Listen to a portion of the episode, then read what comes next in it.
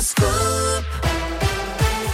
17h01, l'heure de s'informer. Voici votre scoop info avec Noémie Mabilon. Salut Noémie. Salut Vincent, salut à tous. À la une, il n'y a rien de plus dramatique que de fermer les écoles. Déclaration du Premier ministre Jean Castex qui défend le nouveau protocole sanitaire dans les écoles, le troisième en une semaine. L'objectif étant de simplifier la vie des familles. Concrètement, plus besoin de courir pour aller récupérer un enfant cas contact. Il peut rester en classe jusqu'à la fin de la journée.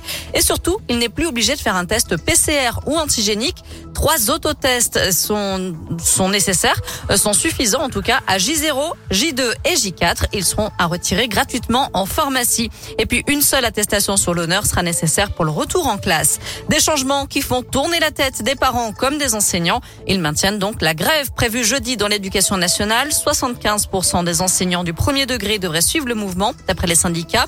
De son côté, la FCPE demande aux parents de ne pas mettre leurs enfants à l'école en signe de soutien. Dans le Rhône, jeudi, une centaine d'écoles seront complètement fermées d'après le syndicat Force ouvrière, notamment à Lyon, Vaux-en-Velin, Villeurbanne, Vénissieux, Tassin ou encore Chassieux, Dessines et Givors.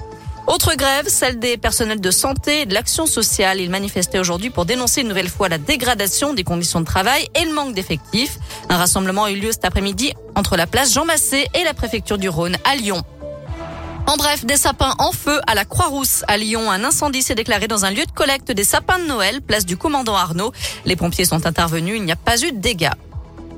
Dans le reste de l'actu, un contrat historique pour Alstom. La compagnie publique norvégienne a commandé 200 trains régionaux à l'entreprise française. Une bonne nouvelle pour les 900 salariés du site de Villeurbanne qui vont participer au projet. Un contrat estimé à plus d'1,8 milliard d'euros.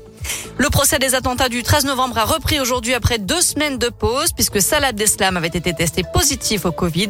Place désormais aux interrogatoires des accusés. Et puis bientôt, une maison des dessins de presse à Paris. C'était une promesse d'Emmanuel Macron défendant la liberté de blasphème. C'était aussi le souhait de Georges Wolinski, caricaturiste tué dans l'attentat de Charlie Hebdo. Ce lieu dédié aux dessins de presse et aux dessins satiriques ouvrira ses portes dans deux ou trois ans près de Notre-Dame.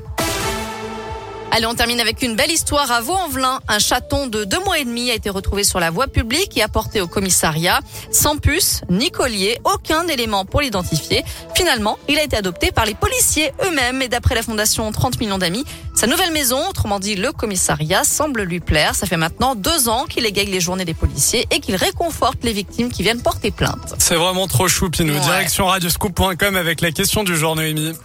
Faut-il rendre à nouveau les parrainages anonymes pour la prochaine élection présidentielle? Eh bien, vous répondez oui à 56%.